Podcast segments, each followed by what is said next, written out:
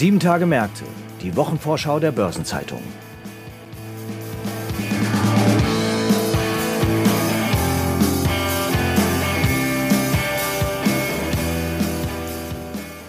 Herzlich willkommen zu einer neuen Episode von Sieben Tage Märkte, dem Wochenausblick der Börsenzeitung. Vor uns liegt die Kalenderwoche 35 und die bringt unter anderem Neuigkeiten von Bertelsmann, Flatex de Giro und auch von uns selbst der Börsenzeitung.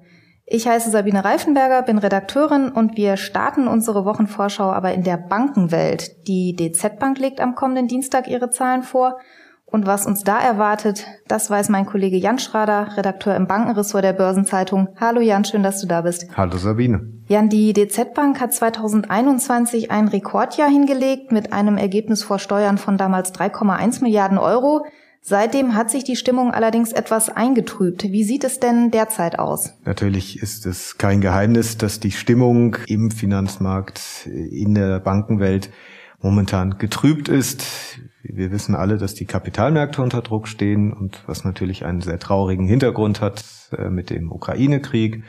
Die ganze Sanktionsspirale, es steht ja auch noch aus, wie sich das konkret auswirkt. Gerade ein Gasembargo könnte die äh, deutsche Wirtschaft erheblich belasten. Das hat Folgen für das Bankgeschäft.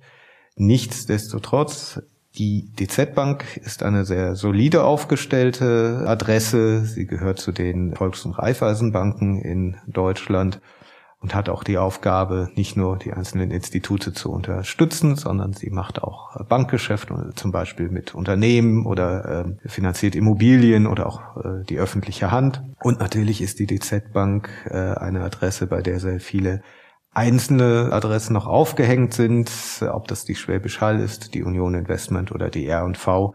Also das ist ein breites Portfolio und damit ist die Bank, glaube ich, gut aufgestellt, selbst wenn einzelne Geschäftsfelder mal nicht so gut laufen sollten. Was bedeuten denn jetzt diese Unsicherheiten, die du angesprochen hast, mit Blick auf die Gewinnerwartungen für die nächste Zeit? Also ich glaube, den Umständen entsprechend ist die Bank immer noch eher optimistisch als pessimistisch. Sie erwartet äh, in, in dem Gesamtjahr wieder einen soliden Vorsteuergewinn. Sie hat ursprünglich die Spanne von 1,5 Milliarden bis 2 Milliarden Euro ausgerufen.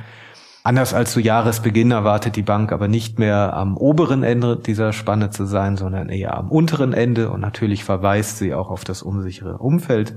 Das haben Uwe Fröhlich und Cornelius Riese, die beiden Co-Chefs äh, der Bank, auch deutlich gemacht auf der Hauptversammlung. Aber ich denke, dass wenn man die Ergebnisse der äh, Konkurrenz sich ansieht und beispielsweise sieht, wie die Helaba, die LBBW oder auch die Deka Bank abgeschnitten hat, dass auch die DZ Bank kein so schlechtes Ergebnis präsentieren wird, sodass auch ein solider Vorsteuergewinn diesmal unterm Strich stehen geblieben sein dürfte. Jetzt sagtest du ja schon, die DZ Bank versammelt sozusagen unter ihrem Dach ganz unterschiedliche Marken R&V Union Investment sind sicherlich mit die bekanntesten. Lässt sich schon ein wenig ablesen, wie die Stimmung in den unterschiedlichen Einzelgesellschaften ist? Da deutet sich bereits eine Tendenz ab. R&V und Union Investment zählen noch zu den größten Gesellschaften und wenn man äh, in das letzte Jahr hineinblickt, auch zu den äh, Ergebnistreibern, annähernd zwei Drittel des Vorsteuergewinns entfällt gemeinsam auf diese beiden Adressen. Natürlich ist es für die DZ Bank sehr entscheidend, was dort passiert. Und es zeichnet sich eine unterschiedliche Tendenz ab. Die Bank hat bereits angedeutet, dass es bei der R&V etwas schwieriger zuging. Also Uwe Fröhlich sprach von Belastungen, die es dort gegeben habe. Das hängt mit der Kapitalmarktentwicklung zusammen, so dass es Bewertungsverluste im Versicherungsgeschäft gegeben hat. Was das konkret bedeutet, werden wir am Dienstag sehen. Bei Union Investment lautet meine Vermutung, dass es dort insgesamt weiterhin gut läuft. Natürlich ist das Fondsgeschäft ein wenig unter Druck geraten wenn die äh, Börsenkurse zurückgehen, schrumpft das Fondsvolumen tendenziell und damit auch die Ertragsbasis. Aber insgesamt kommt diese Gesellschaft von einem sehr hohen Niveau. Sie hat äh, im vergangenen Jahr sehr hohe Einnahmen generiert. Ich denke, dass äh, zum Halbjahr auch diesmal diese Gesellschaft einen erheblichen Beitrag zum Vorsteuerergebnis geleistet hat. Aber wirklich sicher wissen wir das erst am Dienstag. Lass uns zum Abschluss nochmal auf ein Thema schauen, was äh, großes Potenzial für die Zukunft auch bietet. Die DZ Bank sucht derzeit nach Experten, die insbesondere bei Blockchain und Krypto sprechfähig sind. Was steckt denn da dahinter? Das sind natürlich Schlagworte, die heute jeder im Munde führt und die auf die eine oder andere Weise auch Beachtung verdienen. Die DZ Bank schielt auf Kryptowährungen, äh, arbeitet konkret an Lösungen für das Privatkundengeschäft, das dann abgewickelt wird über die Volks- und Raiffeisenbanken und sonstigen genossenschaftlichen Banken. Und es ist auch seit kurzem bekannt, dass sie eine Plattform für institutionelle Investoren aufbaut. Das ist natürlich auch immer umstritten, gerade im Privatkundenbereich, weil natürlich sind Kryptowährungen bekanntlich sehr, sehr riskant. Und man muss sehen, ob Banken das ihrer Kundschaft auch tatsächlich im großen Stil anbieten, weil es da natürlich auch um das Selbstverständnis der Banken geht, Lösungen für die Altersvorsorge anzubieten. Da sind Kryptowährungen jetzt nicht unbedingt die beste Anlageklasse. Aber natürlich ist eine Nachfrage da. Und wenn man den Blick etwas weiter fasst, ist das ganze Thema Blockchain oder die Technologieklasse der Distributed Ledger äh, Verfahren. Da will die Bank sicherlich noch Erfahrungen sammeln. Andere Adressen sind da zum Teil weiter. Äh, so hat die Deka Bank aus dem Bereich der äh, Sparkassen äh, etwa schon Wertpapiere, Kryptowertpapiere aufgelegt. Die DZ Bank will hier insgesamt noch Erfahrungen sammeln. Das steckt alles noch sehr in den Kinderschuhen. Man muss sehen, wie sich das in den kommenden Jahren entwickeln wird. Spannendes Feld auf jeden Fall. Ihr bleibt für uns weiter am Ball. Vielen Dank, Jan Schrader aus unserem Bankenressort. Schön, dass du da warst. Ja, vielen Dank, Sabine. Und es hat Spaß gemacht. Neben der DZ Bank legt am Dienstag auch Flatex de Giro seine Zahlen vor. Der Online-Broker hat das operative Ergebnis gegenüber 2021 zuletzt deutlich gesteigert. Die Handelsaktivitäten sind dagegen wieder auf das Vor-Corona-Niveau zurückgefallen. CEO Frank Niehage bezeichnete die aktuelle Lage bei der Vorstellung der vorläufigen Zahlen für das erste Halbjahr als eine Herausforderung für alle Akteure am Kapitalmarkt. Flatex de Giro hat in den vergangenen Monaten einen erheblichen Kursverfall erlebt. Die Marktkapitalisierung ist von drei Milliarden Euro in der Spitze auf rund 1,1 Milliarden Euro zurückgefallen. Die Aktionäre könnte allerdings die Aussicht auf eine mögliche Dividende bei Laune halten. Die Barreserven des Online-Brokers könnten bis Ende des Jahres auf bis zu 300 Millionen Euro anwachsen, hieß es zuletzt. Attraktive Übernahmeziele sind dem CEO zufolge nicht in Aussicht. Bei FlatEx de Giro will man stattdessen nun über die erstmalige Zahlung einer Dividende und über Aktienrückkäufe nachdenken. Am Mittwoch gibt es dann neue Zahlen des Medienhauses Bertelsmann und dort ist einiges im Umbruch. Zuletzt hat Konzernchef Thomas Rabe auch noch die Führung der Tochter RTL Deutschland übernommen. Als die RTL Group vor zwei Wochen ihren Halbjahresbericht veröffentlichte, war die Ernüchterung der Investoren jedenfalls groß. Trotz Rekordumsatz sind die Aussichten trübe, die Werbemärkte schwächeln und das dürfte sich auch auf den Mutterkonzern Bertelsmann auswirken. RTL steht noch immer für 40 Prozent des operativen Konzernergebnisses bei den Güterslohren. Außerdem ist das Thema M&A gerade schwierig. Verschiedene Fusionsvorhaben von Bertelsmann in Frankreich und in den Niederlanden hängen in den Warteschleifen der Kartellbehörden fest. Auch die Freigabe der Übernahme von Simon Schuster durch die Buchverlagstochter Penguin Random House steht noch aus. Der Deal sollte eigentlich bereits 2021 unter Dach und Fach sein. Zuletzt stellte sich das US-Justizministerium quer. Und dann gibt es in der nächsten Woche auch noch was Neues aus den eigenen Reihen. Der magische Tag ist der 1. September. Dann passiert Großes bei der Börsenzeitung und was genau darüber spreche ich mit unserem Chefredakteur Lutz Knappmann ist bei mir. Lutz, was wird passieren? Ja, hallo Sabine. Es wird tatsächlich eine ganze Menge passieren und so richtig sichtbar wird es zum 1. September.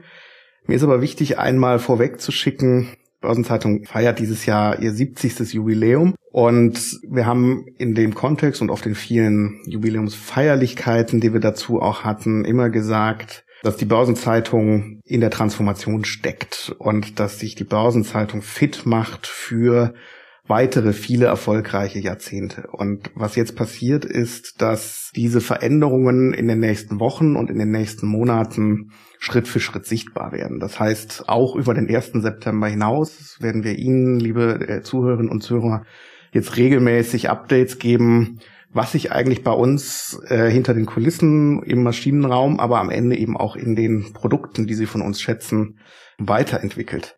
Damit sie immer ein Gefühl dafür bekommen, was Transformation bei der Börsenzeitung äh, tatsächlich heißt und was wir für sie vorbereiten und welche Produkte wir für sie neu haben. Dann machen wir es doch mal ganz konkret. Was ist denn am 1. September das Erste, was jetzt der geneigte Leser, die geneigte Leserin zur Kenntnis nehmen dürfte? Genau, das Erste, was viele von Ihnen wahrnehmen werden, ist, dass wir die Zeitung ein bisschen umbauen. Ähm, das hat verschiedene Hintergründe. Wir werden ganz konkret ab dem 1. September auf ein bisschen anderes Papier drucken und das Ganze auch mit einem etwas anderen Druckverfahren tun und in dem Zuge auch das Format der Zeitung ein bisschen verändern. Das hat vor allem den Hintergrund, dass auch wir uns im Zuge des Themas Nachhaltigkeit und ESG gefragt haben, wie steht es denn eigentlich um die Nachhaltigkeit unserer eigenen Produkte und dann festgestellt haben, dass wir da insbesondere beim Zeitungsdruck auch eine ganze Menge verbessern können. Und das tun wir zum 1. September. Deswegen ein deutlich nachhaltiger, wirklich nachhaltig produziertes Papier, ein zeitgemäßes, modernes Druckverfahren. Und in dem Zuge nutzen wir die Gelegenheit auch für äh, unsere Leserinnen und Leser, die Börsenzeitung noch ein bisschen übersichtlicher zu machen, ein bisschen neu zu strukturieren und das in den Vordergrund, noch stärker in den Vordergrund zu stellen, was unsere Leserinnen und Leser besonders bei uns schätzen, nämlich Analysen und Meinungsstücke. Das heißt, wenn Sie am 1. September die Zeitung in die Hand nehmen oder das E-Paper lesen, werden Sie feststellen, dass die Seite 1 ein bisschen anders aussieht, dass wir auf den Seiten 2 und 3 Platz geschaffen haben für unsere Leitartikel, Kommentare und ähm, was Sie bei uns als Blickfeld kennen, also ein großes analytisches Stück und insgesamt die Leserführung in der Zeitung ein bisschen modernisiert haben, damit es weiterhin Spaß macht, die Börsenzeitung zu lesen. Jetzt sagtest du schon, das ist der erste sichtbare Schritt, aber es wird dabei nicht bleiben. Kannst du schon so ein bisschen einen Ausblick geben, was noch kommt in den nächsten Wochen und Monaten? Sehr gerne. Also tatsächlich wird es zum 1. September, weil wir uns ja nicht nur auf eine Print-Transformationsreise begeben, sondern das Ganze natürlich unter dem Thema Digitalisierung steckt und der klare Fokus dessen, was passiert, wirklich ist unser digitales Angebot auszubauen und zu modernisieren. Das heißt, Schon am 1. September wird sichtbar sein, dass wir das ganze Themenfeld Rendite neu aufgestellt haben und deutlich opulenter und attraktiver auch in unseren digitalen Kanälen präsentieren werden. Wir werden auch zum Anfang September einen, einen, Themenschwerpunkt rund um ESG und Nachhaltigkeit starten. Wir nennen es intern immer Vertical, weil wir da sozusagen die wichtigsten, relevantesten Stücke und Themen zu ESG äh, für Sie nochmal neu bündeln und äh, neu anreichern. Und dann wird es, wenn Sie so wollen, im Monatsrhythmus weitergehen. Wir werden weitere Themenschwerpunkte starten, beispielsweise zum Thema äh, Kryptowährungen oder zum Thema Fintech. Es wird eine neue App geben. Startdatum verrate ich Ihnen noch nicht, aber wir werden eine neue Börsenzeitungs-App starten. Wir werden das E-Paper auffrischen und modernisieren. Wir werden zum Jahreswechsel hin auch die Webseite auffrischen und modernisieren. Und was Sie als Leserinnen und Leser im Zweifel nicht sehen, aber was für die Redaktion natürlich total wichtig ist, ist, dass unter der Motorhaube ganz viel passiert, weil wir auch an unserer Technologie schrauben und auch an der Art, wie die Redaktion zusammenarbeitet, in den nächsten Monaten ganz viel modernisieren werden. Da fließt einiges an Arbeit und auch Nerven bereits rein und wird auch, glaube ich, noch die nächsten Monate reinfließen. Es gibt natürlich auch die Möglichkeit, als Leserin, als Leser Feedback zu geben, Lob, Kritik, sachdienliche Hinweise. Für uns natürlich immer total spannend. Lutz, wie kann man dich denn da erreichen? Also tatsächlich haben wir rund um das Thema Transformation auch nochmal ein eigenes E-Mail-Postfach eingerichtet. Chefredakteur at börsenzeitung.de. Da können Sie zu allem, was Sie bei uns an Veränderungen wahrnehmen, Lob und Kritik loswerden, Fragen loswerden. Parallel dazu, auch das sei gesagt, werden wir Sie natürlich weiter auf dem Laufenden halten. Es wird einen monatlichen Newsletter zur Transformation der Börsenzeitung geben und es wird auch einen eigenen Themenbereich auf der Homepage geben, wo wir uns so ein bisschen hinter die Kulissen schauen lassen, wo wir Ihnen auch ein paar Protagonisten vorstellen, die in dem Transformationsprojekt wichtig sind und wo wir auch ein bisschen einen Blick in andere Unternehmen werfen, und mal gucken, was man da eigentlich über solche Transformationsprozesse lernen kann. Das wird eine spannende Reise. Chefredakteur at börsen-zeitung.de für Sie die E-Mail-Adresse für alles, was Sie Lutz schon immer mitteilen wollten. Vielen Dank und ja, dir und uns allen viel Erfolg bei dieser weiteren Reise. Schön, dass du heute da warst. Dankeschön. Und was steht sonst noch in der kommenden Woche an? Am Montag ist ein Börsenfeiertag in Großbritannien. In Deutschland gibt es zum Wochenstart ein Konsortialtreffen mit energiepolitischem Spitzendialog beim Norddeutschen Reallabor in Hamburg. Das ist ein Verbundprojekt mit mehr als 50 Partnern aus Wirtschaft, Wissenschaft und Politik, das neue Wege zur Klimaneutralität aufzeigen will. Zum Dialog erwartet wird Bundeswirtschaftsminister Robert Habeck. Außerdem gibt es am Montag ein informelles Treffen der EU-Verteidigungsminister in Prag. Am Dienstag beantwortet der Bundesgerichtshof in Karlsruhe in drei Fällen die Frage, wann Pauschalurlauber eine gebuchte Reise wegen der Corona-Pandemie kostenfrei stornieren konnten. In Prag findet ein informelles Treffen der EU-Außenminister im Gimnich-Format statt und das Bundeskartellamt in Bonn stellt den Jahresbericht 2021-22 vor. Außerdem wird eine Entscheidung im Prozess um die Spezi erwartet. Der Prozess soll klären, ob Paulaner sein Mischgetränk aus Cola und Orangenlimo weiter so nennen darf. Die Schweiz veröffentlicht am Dienstag das Schweizer Bankenbarometer Swiss Banking und in Ungarn steht ein Zinsentscheid an. Am Mittwoch veröffentlicht das DIW dann das Konjunkturbarometer und der Bundesverband Großhandel, Außenhandel und Dienstleistungen informiert über die wirtschaftliche Lage und die Perspektiven des deutschen Großhandels. Außerdem findet in Großbritannien der zwölfte und letzte Wahlkampfauftritt im Rennen um die Nachfolge von Boris Johnson statt. Am Donnerstag wird an den Börsen die Zusammensetzung von Stocks 50, Eurostox 50 und Stocks 600 überprüft. Der VDMA veröffentlicht den Auftragseingang im Maschinenbau für Juli und in den USA wird der Pkw-Absatz für August veröffentlicht. Zum Wochenausklang beginnt dann am Freitag die Technologie- und Industriemesse IFA 2022 in Berlin. Sie wird bis zum 6. September dauern. Moody's gibt am Freitag das Ratingergebnis für Estland bekannt und S&P veröffentlicht Ratingergebnisse für Montenegro und Zypern. Weitere anstehende Termine aus Unternehmen und Politik und Wirtschaft sowie Updates zu wichtigen Konjunkturindikatoren finden Sie in der Übersicht heute auf Seite 2 der Börsenzeitung oder online unter börsen-zeitung.de slash Finanzmarktkalender. Einige runde Geburtstage stehen in den kommenden Tagen auch bevor und es feiern gleich einige frühere Manager aus der Automotive-Branche. Karl Gardesmann, bis Frühjahr 2019 Finanzvorstand bei dem Zulieferer Leoni, wird 60 Jahre alt. Der ehemalige Porsche-Vorstand Wendelin Wiedeking begeht seinen 70. Geburtstag und Luca Cordero de Montesemolo, ehemals Verwaltungsratsvorsitzender von Ferrari, wird 75 Jahre alt.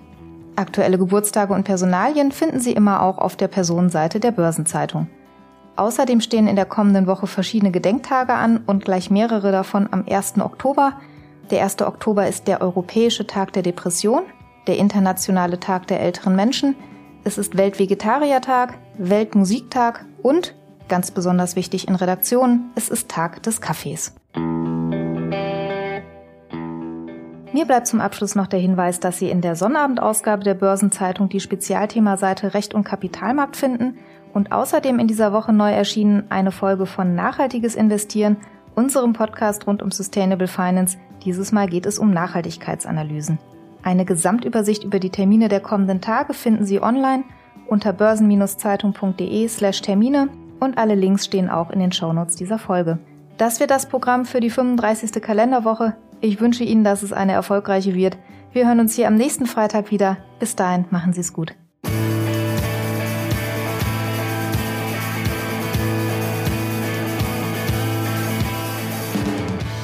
Das war Sieben Tage Märkte, die Wochenvorschau der Börsenzeitung. Präsentiert von ZEB, der führenden Beratung für Financial Services in Europa.